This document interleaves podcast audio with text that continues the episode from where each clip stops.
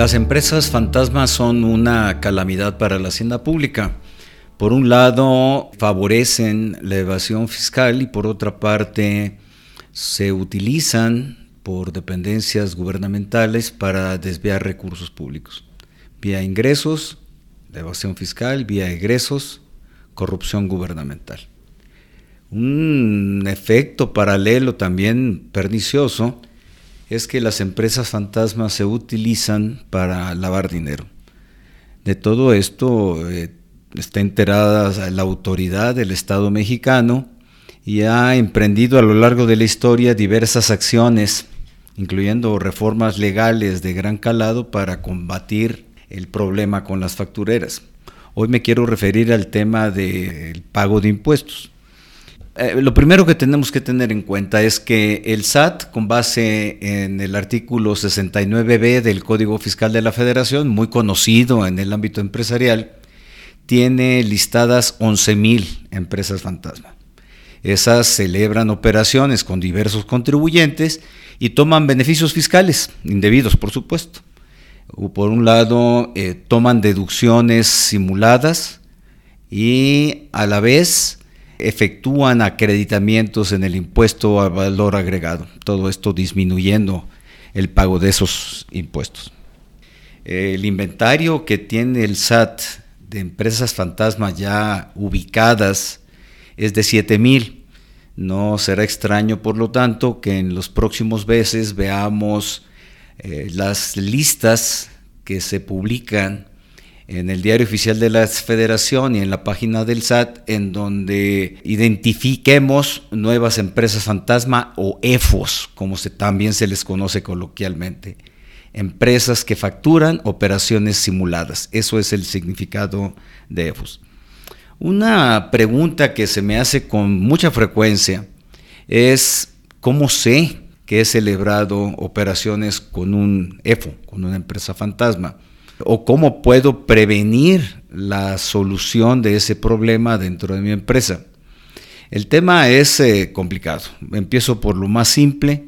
Por un lado, esas listas del SAT están publicadas en la página de las autoridades fiscales. Ahí se puede ubicar, podemos rastrear en esa base de datos si nosotros hemos celebrado la operación correspondiente con un EFO la, respuesta más compleja es cómo prevenir el tema. Por un lado, eh, lo que sí tenemos que tener en claro es que no hay una garantía segura de que lo podremos lograr. Sin embargo, podemos establecer mecanismos internos eh, en las empresas para asegurarnos de alguna manera que esta empresa es real. Vaya, eh, en ocasiones, por ejemplo, en nuestro despacho, cuando hicimos algunas obras de remodelación, la ingeniera que contratamos nos eh, entregó una factura con un domicilio en un poblado rural que busqué en el Google Maps y no aparecía. Digamos que eso es lo elemental, ya más desarrollado, pues es integrar adecuadamente toda la operación. El SAT lo que busca es que exista una materialidad.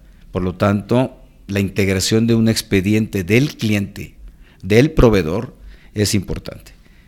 Otra práctica que se está haciendo es que la empresa con la que celebramos la operación nos entregue su constancia que está al corriente en el cumplimiento de las obligaciones fiscales. Hoy no hay más.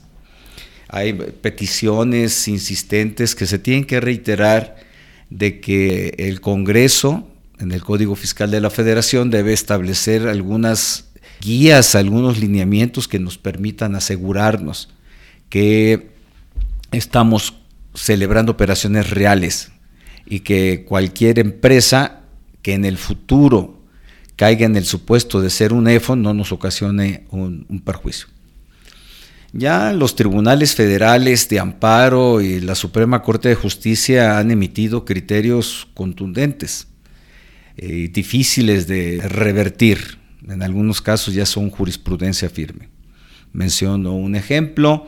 Si hoy publican un EFO, hoy que me escuchas, esto producirá efectos hacia el pasado Por lo tanto, si en 2019, 2020, 2021, 2022, esa empresa que tenía la apariencia de ser real, hoy aparece como EFO en las listas del SAT, provocará primero que con efectos generales y hacia atrás, es decir, de todos los ejercicios pasados, los CFDI que ese EFO me haya entregado, ese nuevo EFO publicado hoy, queden sin efectos y por lo tanto que yo tenga que acreditar la materialidad o bien deshacer los efectos fiscales que en el impuesto sobre la renta como deducción y en el impuesto al valor agregado como acreditamiento le di.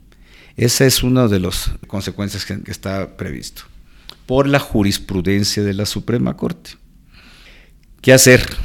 De manera preventiva, lo comenté eh, hace un momento, no hay más. No hay una seguridad plena porque la falta de certeza deriva del Código Fiscal de la Federación, la ausencia de una regulación particular. Por el otro lado, no estaría mal checar la página del SAT y ver si los proveedores que tenemos no son EFOS o que tuvimos en los últimos cinco años no son EFOS. Si es el caso, pues tendremos que consultar a nuestros fiscalistas para determinar cuáles serían los mejores pasos a seguir. Otro aspecto a considerar es eh, si una vez que detectamos a nuestros EFOS, procedemos a la autocorrección o no. Para esto es importante tener presente que el SAT tiene toda nuestra información y con un simple cruce de base de datos detecta inmediatamente quiénes son los EDOS, es decir, las empresas que deducen operaciones simuladas. Si nosotros estamos en ese supuesto, la decisión será autocorregirnos o esperar la actuación del SAT. Esto lo comento por el hecho de que el SAT está preparando y lanzará pronto un programa de regularización a todos los EDOS. Los 11.000 EFOS actualmente publicados han facturado 1.4 billones de pesos. Y repito, 1.4 billones de pesos. Es una cantidad muy grande que el SAT va tras ella. Los EFOS son de papel, no hay socios reales, hay socios fantasma, hay operaciones fantasma y dadas las necesidades que tiene la hacienda pública, ese programa se implementará. La ventaja que se tiene de cara a esta actuación que realizará el SAT es que llegará a través del buzón tributario y nos invitarán a autocorregirnos, a regularizarnos. Eh, tener en cuenta esto es importante en los tiempos actuales para el sector empresarial y en general para todos los contribuyentes. Hasta la próxima.